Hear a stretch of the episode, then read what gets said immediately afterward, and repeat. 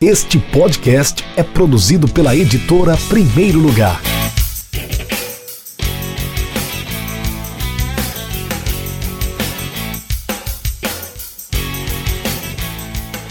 Bom dia para você que está acompanhando o Café com o Editor, o podcast da editora Primeiro Lugar. Eu sou Rafael Moraes, você me conhece, sou editor e fundador da editora, editora especializada em literatura esportiva. Hoje eu vou tomar um cafezinho, já estou com minha caneca aqui do Futebol Café tomar um cafezinho com mais um convidado. Ele está no Rio Grande do Sul, no extremo, né? Nós estamos no Rio Grande do Norte e ele está lá no Rio Grande do Sul. Estou falando do Fernando Becker, que é repórter do Sistema RBS. Ele vai falar um pouquinho mais sobre ele. Tudo bem, Fernando? Como é que você está? Como é que está o clima aí no Rio Grande do Sul? Tudo bom, Rafael? É, é, clima aqui tá frio, viu?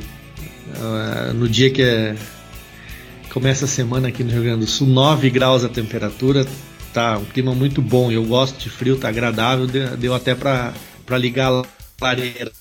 É, eu acho que você tem que tomar um chocolate quente, né?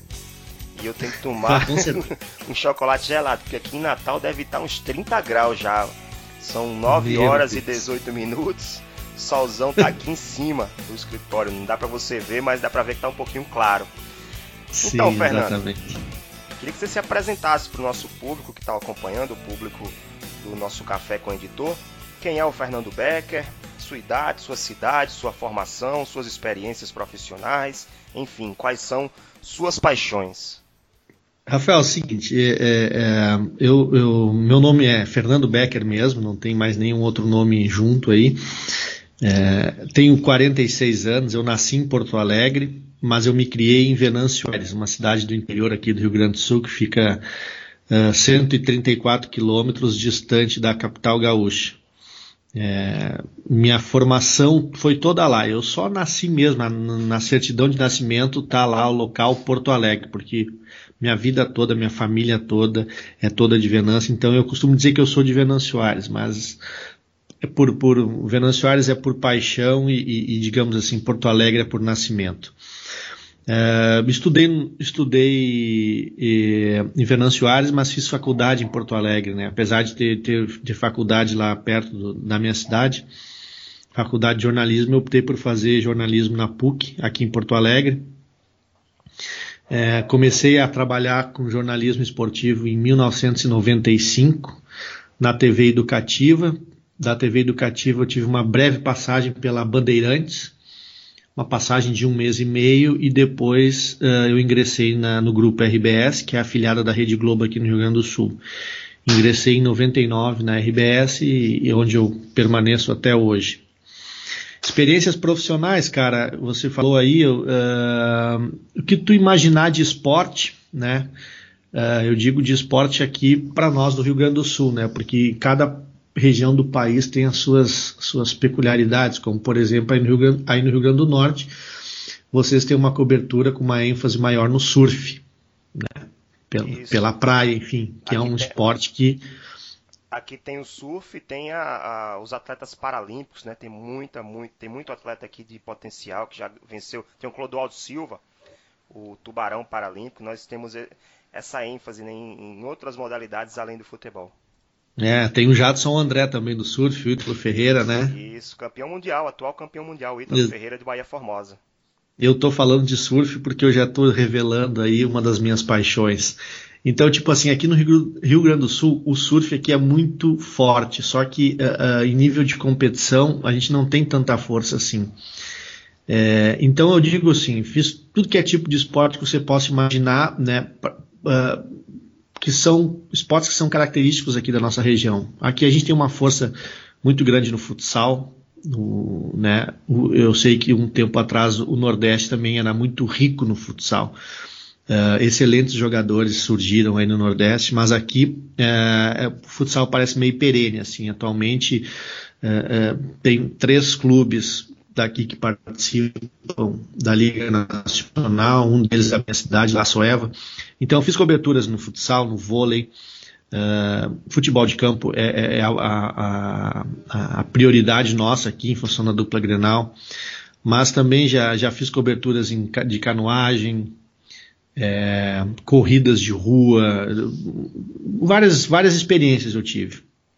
Né, mas as experiências no futebol são as mais marcantes, porque são isso ocupa, dá para se dizer assim, 80% do nosso noticiário aqui no local da RBS TV. E aí tu engloba aí campeonato estadual, campeonato gaúcho, né? É, Copa do Brasil, Campeonato Brasileiro, Libertadores da América, Recopa, Recopa Sul-Americana. É, um tempo atrás tinha a Copa Sul-Minas, que é, é, o que seria aí a Copa Nordeste, né? Que aliás que é um sucesso. E a Copa Sul-Minas uh, não teve tanto sucesso assim. Ela, acho que teve, tivemos duas ou três edições da Copa Sul-Minas. É, Libertadores da América, Recopa Sul-Americana eu falei, Copa Sul-Americana também, o Internacional foi campeão numa edição, então a gente fez essa cobertura toda aí. E recentemente tive o privilégio de também fazer a cobertura do, do Mundial de Clubes com o Grêmio em 2017, é, a Copa do Mundo quando passou por aqui, a Copa América. Essas são as experiências que eu tive já no futebol. Queria falar sobre memória, Fernando. Ah, você falou, você, você, eu falei sobre paixões, né, né Rafael? Então, uh, obviamente que uma das minhas paixões é o futebol e a outra paixão é o surf, cara. Só que eu não sei assim, cara, se, se qual dos dois está em primeiro lugar, porque uh, uh, o surf é um esporte que me faz ficar horas e horas na frente da televisão. Né?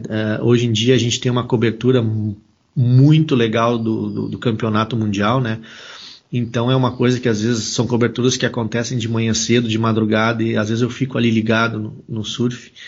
É, quando eu vou à praia aqui nas minhas férias, coisa tal, é uma coisa que me, que me deixa assim fascinado e faz eu ficar sentado na areia ali olhando o pessoal pegar onda.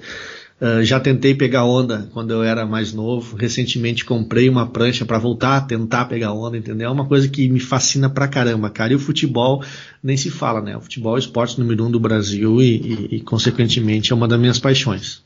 Por falar em paixão, vamos pegar esse gancho, né? Eu, com 34 anos que tenho hoje, eu lembro das minhas primeiras memórias com o, o futebol, né? Com o esporte. Eu lembro do Ayrton Senna, do falecimento do Ayrton Senna em 94 coincidentemente foi o ano de 1994 foi quando eu comecei a, a, guardar essas memórias. Eu lembro da Copa, da final da Copa, se eu não me engano, eu lembro também de alguns jogos, a semifinal, se eu não me engano, eu não lembro tudo. São, são detalhes, né?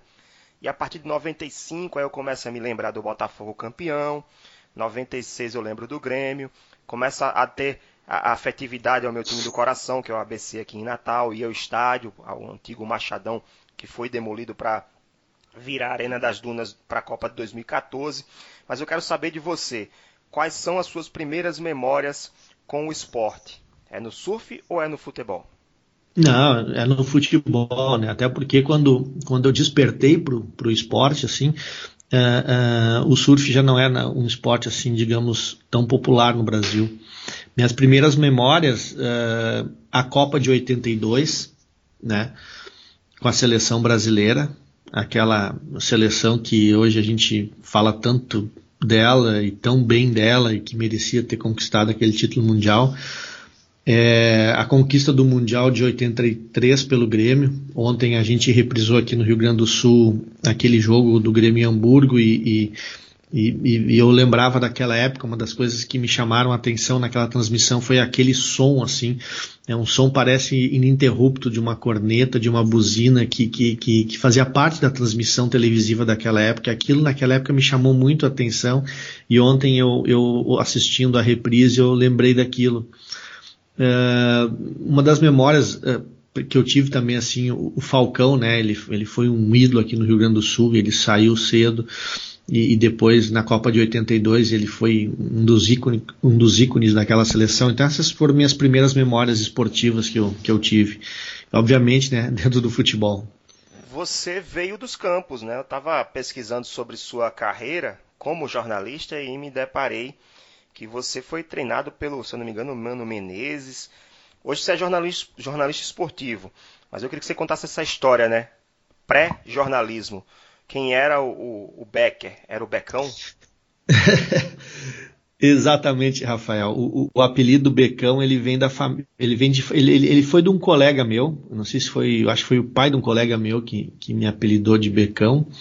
Porque como meu sobrenome é Becker e o, o meu falecido vô, ele era conhecido lá na cidade como o, o seu Beca.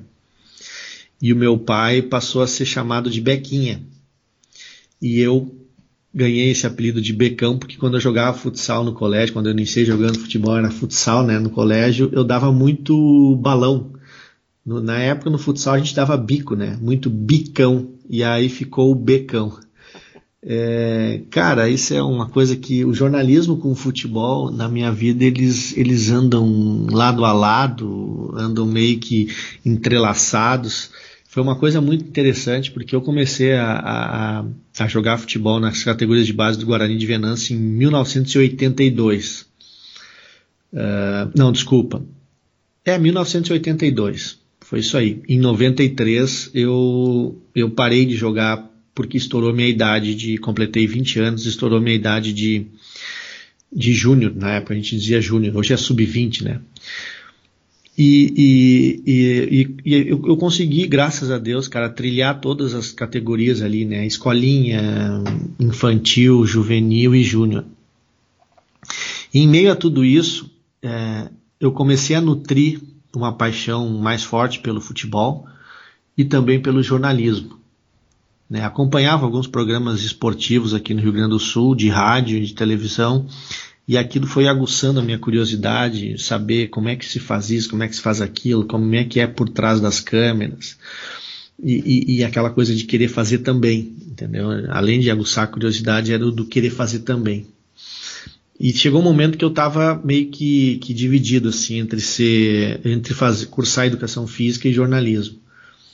E aí eu enveredei para o lado do jornalismo, né? Na, na, época que eu decidi, eu já vi que, que eu não, não, não, não, não me daria bem como jogador profissional, não tinha muita qualidade assim para para ter uma carreira sólida no futebol. Hoje em dia a gente vê que é muito difícil, imagina naquela época, lá em 1990 quando eu decidi né, fazer jornalismo. Uh, aquela época era tudo muito difícil. Hoje em dia, os jogadores aí têm uma facilidade enorme de conseguir uma cidadania italiana, de ir para a Europa, de ser um, jogador comunitário, né? Tudo muito fácil.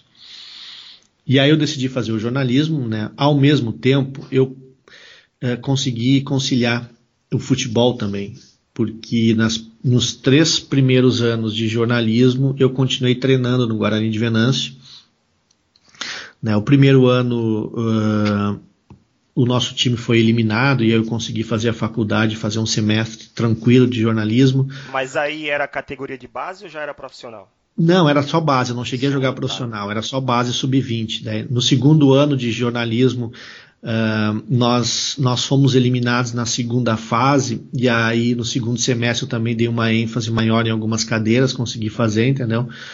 E no terceiro ano, quando eu me decidi assim que eu não queria mais jogar, que eu ia focar uh, única e exclusivamente no jornalismo, daí o, o Mano fez um pedido para mim para que continuasse jogando, coisa tal, que a gente fizesse um, um, uma programação assim para que eu ficasse em Porto Alegre uns dias, treinasse lá e depois pegasse o ônibus e ir até Venâncio para continuar o trabalho lá. Eu consegui realmente consegui conciliar né, algumas cadeiras no início do, da semana e no meio da semana eu ia para Venâncio para treinar. E aí foi meu último ano, em 1993, né? Foi meu último ano como, como jogador da, da categoria de base. E, e 94 em diante, daí eu foquei, cara, aí eu me atrolhei, digamos assim, acumulei várias disciplinas lá para para tentar tocar. Mas é, é, foi muito legal. A experiência que, que, eu, que, que, eu, que eu tive assim dentro de campo ali foi única. Uh, foi inesquecível e eu graças a Deus eu tive a oportunidade de trabalhar com o Mano. Naquela época eu, eu já vi, eu comentava com alguns colegas de faculdade que eu via ele com um perfil assim de Filipão, sabe? Um cara que era disciplinador, um cara que era interessado, um cara que era muito minucioso nas, nas questões do dia a dia, nas questões é, táticas. É, ele era um cara de estratégia. Naquela época ele, ele já, já demonstrava algumas coisas assim que a gente vê, que a gente viu, né? Depois de um tempo, como é que vou dizer assim, se realizarem no futebol, é no futebul brasileiro. é porque ele era um cara que naquela época, cara, em 1993, ele era, ele gostava de observar muitos adversários. E hoje em dia é comum, hoje em dia é comum tu fazer uma análise do adversário para para montar a tua estratégia, né? E, e, então foi muito legal ter, ter, apesar de que naquela época, né, a coisa era meia, era muito meia, não, era muito diferente do que é hoje, principalmente no clube do interior, numa categoria de base. Por só para dar um exemplo, Rafael, tinha uma época que eh, durante a semana a gente treinava lá, lá em Venâncio, que o meu treinamento físico era subir morro a gente corria até uma localidade uh, do lado, uma cidade do interior, né, uma localidade assim do, bem, do lado do, do, centro, do lado do, do, da cidade, já era interior, e ali tinha um morro bem íngreme e a gente subia ali dez vezes, era o nosso trabalho físico. É, antigamente acontecia muito aqui na, no Nordeste fazer treinos em praia, né, em areia de praia, dunas. Sim. Hoje, é, é o, hoje isso o treinamento menos. É, o treinamento em areia hoje, hoje existe menos, mas tem, tem alguns preparadores físicos que usam uh, dessa, dessa prática ainda, né?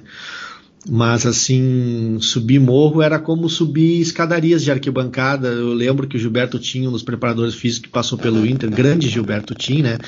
Ele se caracterizou por uma época que ele fazia os jogadores do Inter subirem escadas, as escadas da arquibancada aqui do estádio Beira Rio.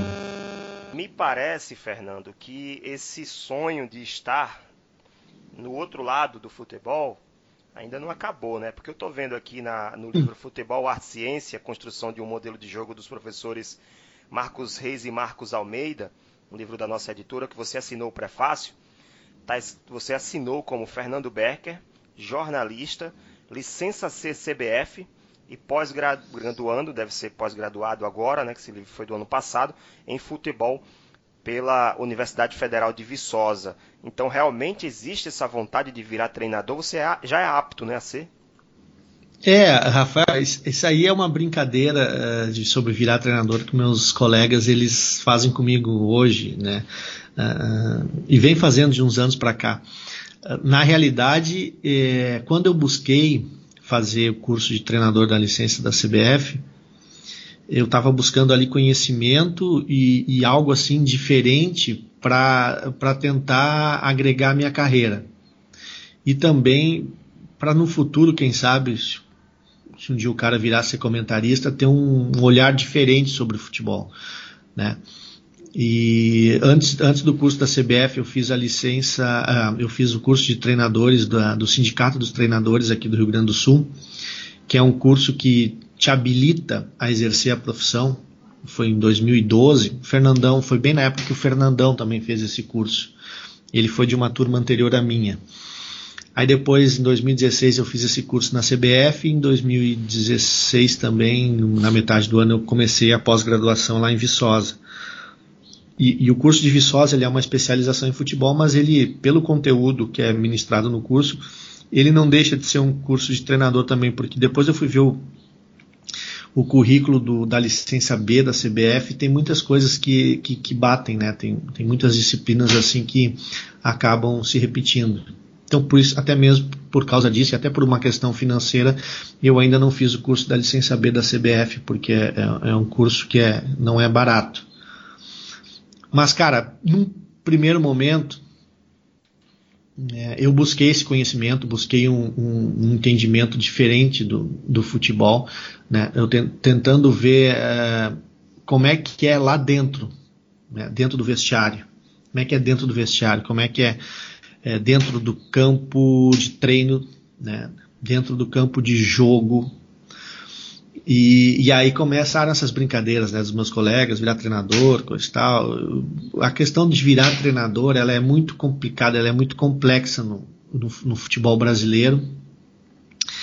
E por que não também no futebol mundial? Hoje a carreira de treinador ela é, tem que ser uma carreira muito bem administrada e tem que ser uma, uma carreira muito bem pensada. O, o treinador de futebol hoje ele tem que começar desde cedo, desde os 20 anos de idade já não tem mais 20 anos de idade.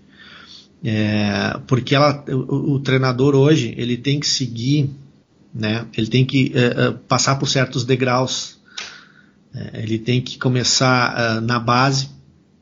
É difícil às vezes tu começar lá em cima. Quem, só, só quem começa lá em cima é quem foi, foi jogador de alto nível, porque é, ele sendo um jogador de alto nível, ele automaticamente para ser treinador ele já pulou algumas etapas. Essas etapas que eu digo que ele pulou é a etapa do vestiário, porque hoje em dia o treinador ele tem que saber muito de gestão, ele tem que saber como gerir o vestiário. É, eu te digo que às vezes o, o ser treinador é 50% gestão e 50% a parte técnica tática. Né? De parte tática, todo brasileiro entende um pouco. Se tu vai montar o teu time de futebol, tu tem as tuas ideias táticas, né? teus movimentos, uh, a, a, disposição do teu, do teu time em campo, né? Um, um, movimento do teu lateral, se tu vai querer que ele avance pela, pela, pelo lado, se ele vai querer que ele faça uma diagonal se tu vai querer que o teu meia baixe um pouco mais para receber a bola, que o teu volante baixe entre os zagueiros para sair desde lá de trás com a bola dominada, enfim, tu vai, tu vai ter, tu, esses são movimentos táticos que tu tem, tu tem a tua ideia, tu tem as preferências, se tu ser um treinador de um dia para o outro, tu vai ter essas ideias, vai tentar colocar em, em campo. Então, todo treinador tem sua parte tática, né? A parte técnica já é uma coisa uh, que entra muito na, na, parte do empirismo do futebol, né? O cara que jogou futebol sabe às vezes como é que se domina uma bola, como é que se passa, como é que se tem que marcar, né? O, a posição do corpo, enfim. Mas a parte de gestão é, é um pouco mais complicado, cara. Isso aí só quem viveu, né? Quem foi gestor e aí eu não falo só no futebol, falo em todas as áreas. Só quem viveu, quem foi gestor sabe como gerir um grupo. E, e, e quem viveu dentro do futebol, né, é, quem viveu dentro do vestiário, sabe tudo que, que envolve aquilo ali, né? né os, difer as diferentes, os diferentes caráteres, digamos assim, né? os diferentes estilos de jogadores, o jeito o, o, que os caras olham, de repente tu já interpreta uma coisa. Então tem tudo isso. E quem não teve essa vivência no futebol de alto nível é, como eu tive. Eu tive, eu tive uma vivência no futebol, tive vivência de vestiário, fui capitão por, por alguns anos nas nossas equipes. É, tive uma, uma, certa experiência, né? mas não aquela experiência de futebol profissional. Então tu tem que viver o futebol uh, uh, de, desde o início para tu ir entendendo né, as peculiaridades da profissão. E, e, começar assim, do jeito que é, é complicado, cara. É, é, quando tu, tá, tu é mais novo, tu se sujeita a tudo. Futebol hoje, uh, o mês não tem 31 dias, não tem 30 e não tem 31 dias, às vezes o mês tem mais dias, sabe o que eu estou falando, né? Sim. Questão salarial. É, numa dessas, tu trabalha três meses e tu é demitido porque o, os diretores e os clubes não têm planejamento, não têm uh, uh, uma constância no trabalho. Trabalha é, sábado, às vezes tu trabalha domingo, trabalha à noite, trabalha qualquer horário. Exatamente. Às vezes tu fica o ano todo parado e tu vai se sustentar como? Se tu não tiver um aporte financeiro por trás, não tem como seguir carreira. Então eu tenho visto aí alguns, alguns profissionais que estão com, começando agora, né, são ex-jogadores, que eles têm um patrimônio, né, um aporte financeiro por trás, que permite a eles eh, certas aventuras, como trabalhar num clube aqui, três meses, ser demitido, terminar o projeto, ir para outro clube ou ficar parado aí fica mais fácil. Então, por isso que eu digo, a, a, carreira de treinador de futebol é muito complicada. Uns dizem que tem que ter estômago. Eu, eu tenho um amigo aí que, que, que era, era. Ele é ainda, ele é treinador ainda, mas ele no momento ele está como coordenador técnico de uma escola de futebol e aqui no Rio Grande do Sul. E ele diz que quando ele virou coordenador, de, coordenador técnico, ele disse: Ah, não quero mais, não quero mais futebol porque não quero mais ser treinador porque tem que ter estômago. Né? Geralmente, geralmente os clubes pequenos acontecem coisas também que, que, a gente tem que ver, ouvir e relevar. Então é uma profissãozinha complicada, cara. E, assim, no momento a gente está tentando entender um pouco mais desse, desse universo, né?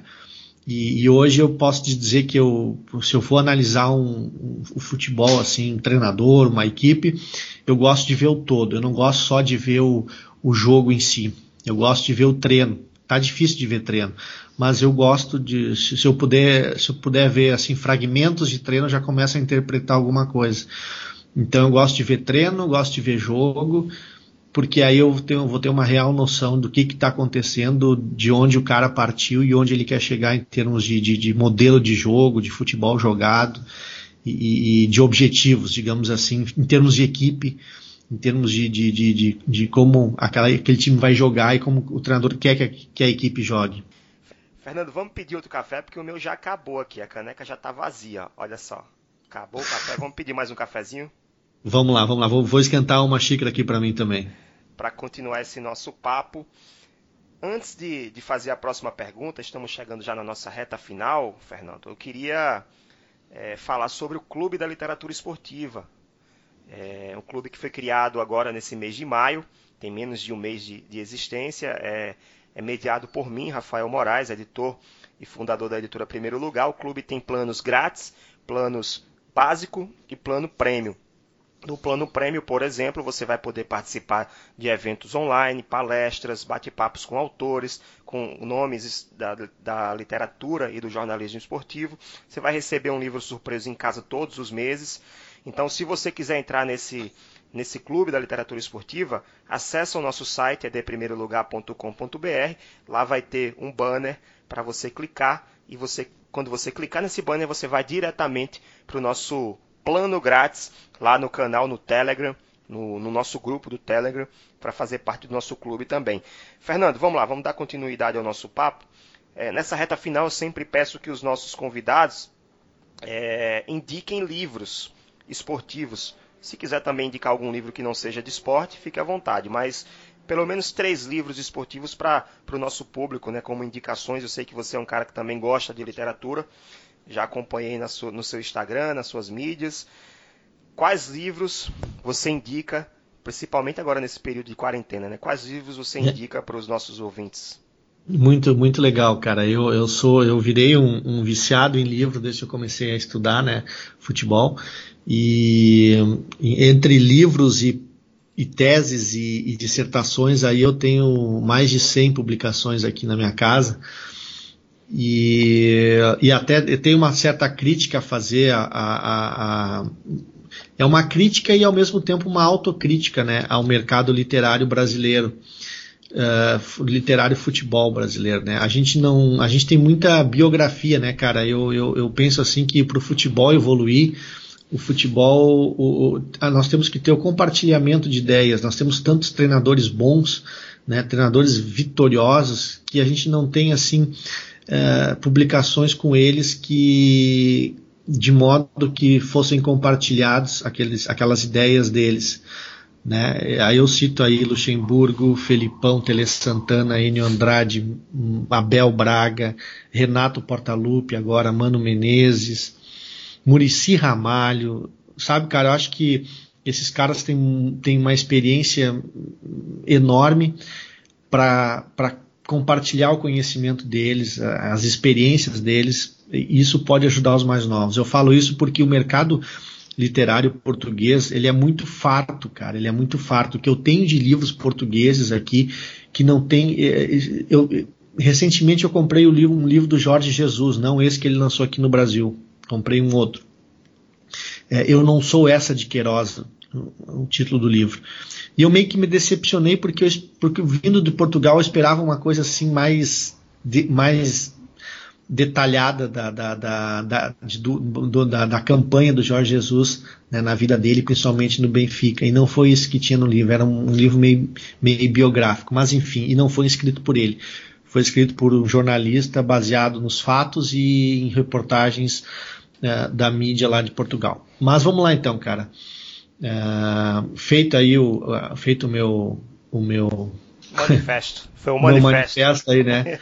é, e até nesse ponto aí eu, eu, faço um elogio à editora Primeiro Lugar com o livro do, do, do Marquinhos, né? Que eu tive o prazer de fazer o prefácio, porque é um livro que vai ao encontro disso que eu estou falando. Né?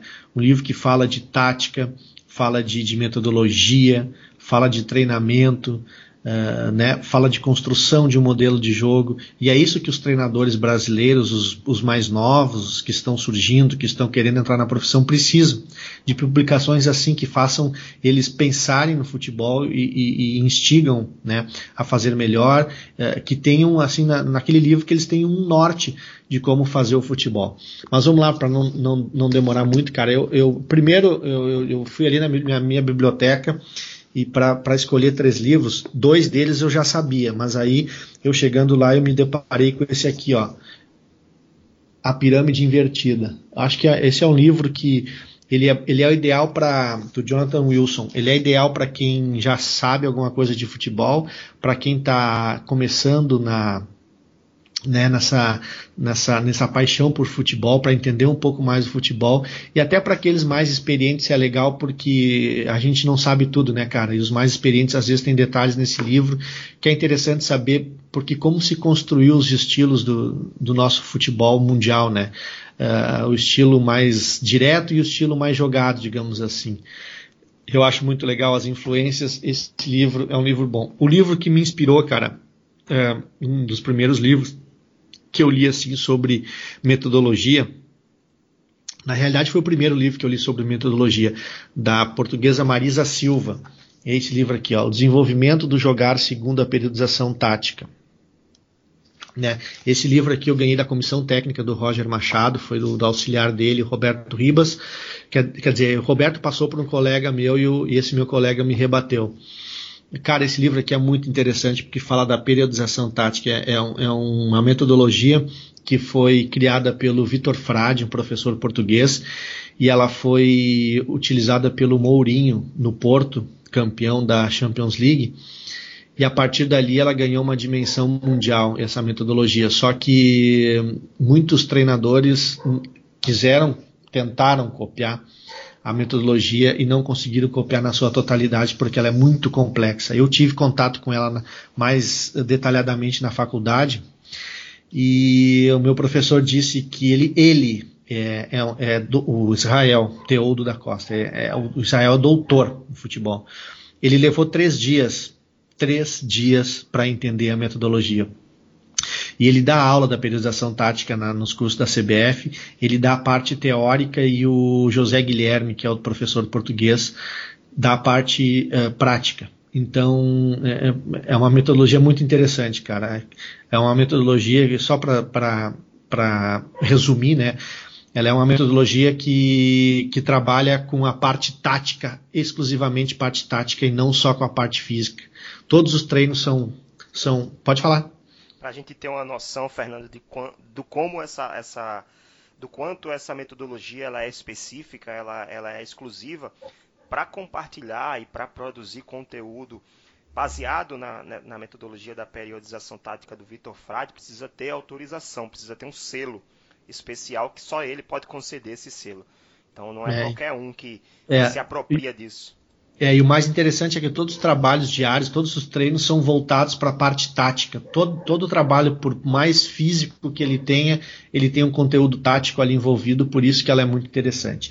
E para encerrar, eu, eu, digo assim, ó, esse livro aqui para mim é, é um livro muito legal, O Poder do Hábito. Eu digo que ele é um livro que não tem nada a ver com futebol, mas ele tem tudo a ver com futebol. Assim que eu resumo esse livro. Ele não tem nada de futebol, mas tem tudo a ver com futebol.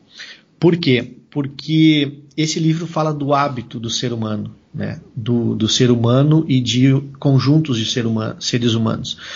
Por exemplo, o hábito de um bairro, de uma cidade, o hábito de um colégio, o hábito de uma turma do colégio, o hábito individual de cada um e o hábito de um time de futebol. Por que não um time de futebol? É, ali, ali fala como a gente constrói os hábitos, né? Por exemplo, a gente está aqui tomando um café. Né? De repente, a gente não precisaria estar tá tomando café, mas como a gente está conversando, batendo um papo, o café faz parte da companhia nessa nossa conversa. O livro fala sobre isso, sobre o cafezinho na hora do, do trabalho. De determinado momento, os funcionários param de trabalhar, vamos ali na máquina tomar um cafezinho, não sei o quê. Na realidade, não é a necessidade de tomar o café é, é, é, é, o hábito de ir de ali bater um papo, dar uma, uma relaxada, mas o, o, o, café acabou se tornando um hábito, entendeu? E, e aí onde eu quero chegar, na parte do futebol, os times de futebol, eles criam hábitos. Eles se habituam a atacar pela direita, pela esquerda, atacar com bolas aéreas, atacar por baixo, a se movimentar de uma maneira. Como o time de futebol cria o hábito? Treinando. É no treinamento, no dia a dia, que tu vai criar o hábito dos jogadores e do time em si, dos conjuntos, da, da, da, da dos setores, né, da defesa, do meio campo e do ataque. Então é muito interessante ler esse livro porque o treinador ele começa a perceber como é que ele pode mudar o hábito do time dele. Por exemplo, recentemente o Internacional passou passou um treinador aqui pelo Inter que, que fez com que o time tivesse o hábito de fazer muita, muitos, fazer muitos cruzamentos para a área. Chegava num determinado uma parte do campo e bum, bola para a área, cruzamento da intermediária, da lateral. Enfim, hoje o Inter já não faz tanto assim. O Inter ele ele é com o Kudê é um time que joga mais, tenta jogar mais com a bola no chão, né? O, o que digamos o futebol do passo apoiado. E como é que isso, como é que o, o time mudou de hábito com o treinamento, né? O treinamento do dia a dia, é, repetindo treinamentos. Então tem esse, por isso que eu digo, é um livro que não tem nada a ver com futebol, não fala de futebol no livro, mas tem tudo a ver com futebol. O Poder do Hábito é um dos livros que eu, eu sempre indico para as pessoas. Eu ia falar exatamente isso, né? Que o que é que cria o hábito? É a repetição. E é muito isso que a gente vê no, no futebol, é a repetição que traz a perfeição. Às vezes a perfeição não vem, mas é, é com a repetição que você consegue melhorar o desempenho. Eu anotei aqui o poder do hábito para colocar na minha lista de leitura, porque eu estou é, tentando me aprofundar no estudo do, da leitura como hábito, porque a leitura também é um hábito. As pessoas Exatamente. dizem, é, as pessoas falam que ah, eu não tenho tempo para ler.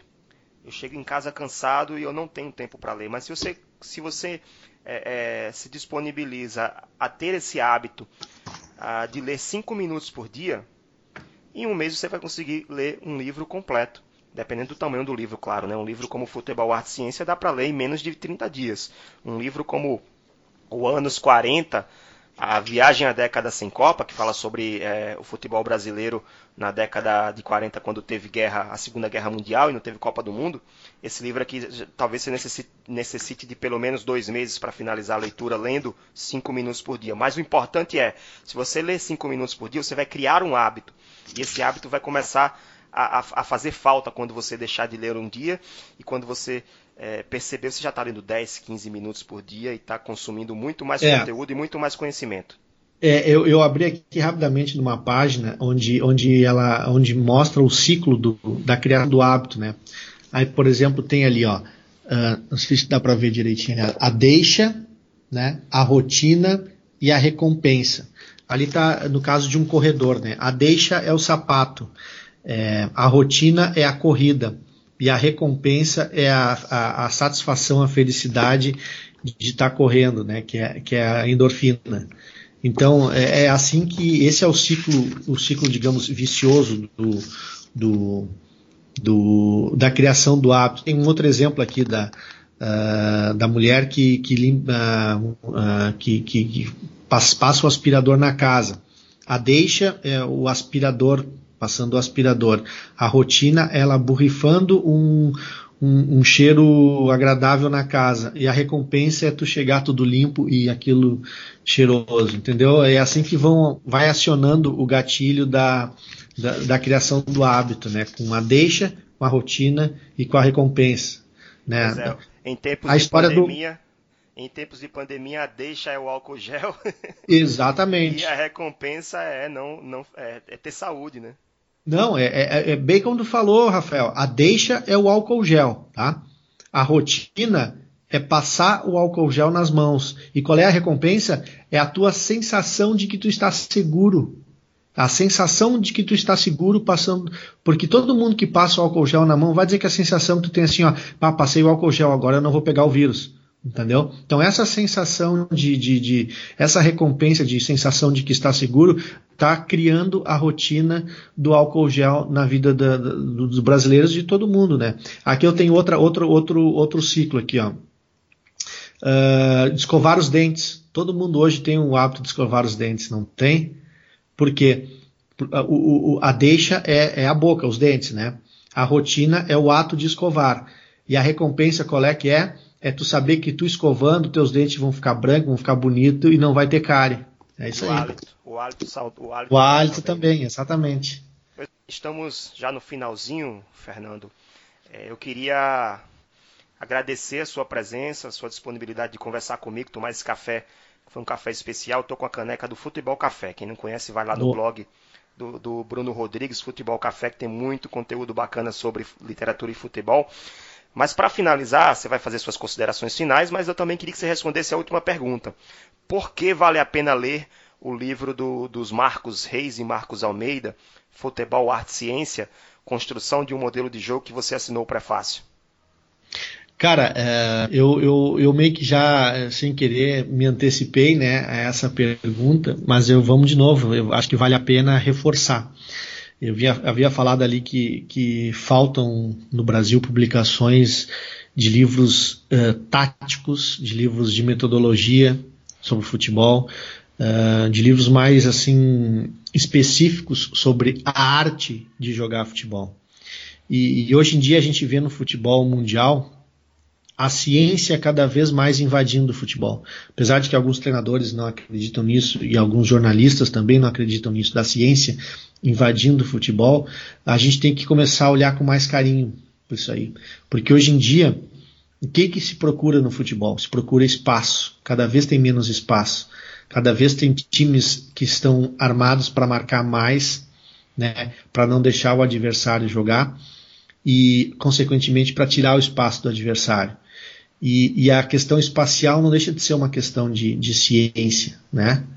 Como é que tu vai encontrar espaço, como é que tu vai abrir espaço, como é que tu vai ter espaço. Então, e, e, sem falar da questão médica, fisiológica, nutricional, isso tudo é ciência, isso tudo é ciência. É, o jogador que cansa, por que, que ele cansa? Quais são os, os efeitos que fazem ele cansar de uma partida de futebol? Será que é só correr, correr, correr que ele vai ter o desgaste físico? Não. O jogador hoje tem que pensar muito mais. Por que, que ele tem que pensar muito mais? Porque ele tem que correr inteligentemente dentro do campo. Ele tem que procurar o espaço para receber a bola, ele tem que pensar no espaço onde ele vai tocar a bola e encontrar o companheiro, né? ele tem que se desmarcar, ele tem que pensar em qual drible, como ele vai dar o drible para se desvencilhar do adversário. Eh, então, isso causa o quê? O desgaste psicológico. Né? Então, por isso que a gente fala de, eh, eh, de treinamento cognitivo, para que os jogadores chegam no jogo e possam ter um desgaste cognitivo melhor, porque ele está treinado cognitivamente para ter aquele tipo de, de, de, de, de realidade no jogo que é uma realidade que tu vai criar no treino para ele chegar no jogo ele encontrar aquela mesma realidade do treino e aí o desgaste cognitivo dele vai ser menor. Então isso é tudo ciência, cara. E eu acho que o livro dos Marcos, né, ele, ele vem ao encontro de tudo isso porque é um livro que ele trata de metodologia, trata de, de, de treinamento e, e, faz com que as pessoas possam uh, entender um pouco melhor como é que funciona o processo de criação de um modelo de jogo. Por isso que eu acho importante, Rafael. É isso, é um livro, como você próprio falou no prefácio, é um livro feito para quem gosta de futebol, não apenas para quem vive dele, um livro para quem respira futebol, do treinador ao jornalista, do jogador ao torcedor. Chegamos ao fim desse episódio. Tomei um, tomei um cafezinho com o Fernando Becker, repórter e jornalista esportivo. Um grande abraço, Fernando. Obrigado pela sua disponibilidade.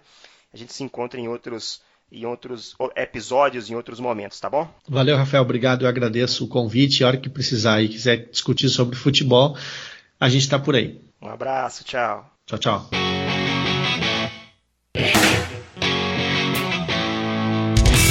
Acesse www.edprimeirolugar.com.br e conheça nossos livros.